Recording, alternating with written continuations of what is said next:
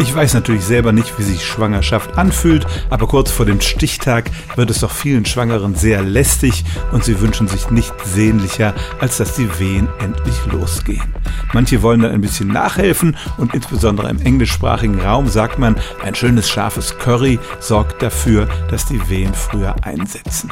Wie soll das funktionieren? Als Mechanismus wird dann oft vorgeschlagen, dass scharfes Essen ja die Verdauung anregt und wenn dann die Gedärme in Bewegung sind, dann stupsen sie auch sozusagen die Gebärmutter an und die wird dann aktiv und lässt das Baby raus.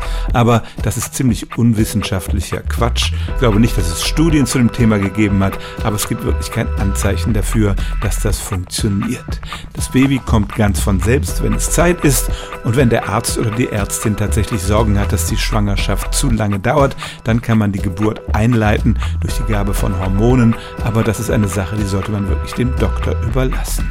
Keines der diversen Hausmittel, mit denen man angeblich die Geburt einleiten kann, funktioniert wirklich und dazu gehört auch das Essen von scharfem Curry.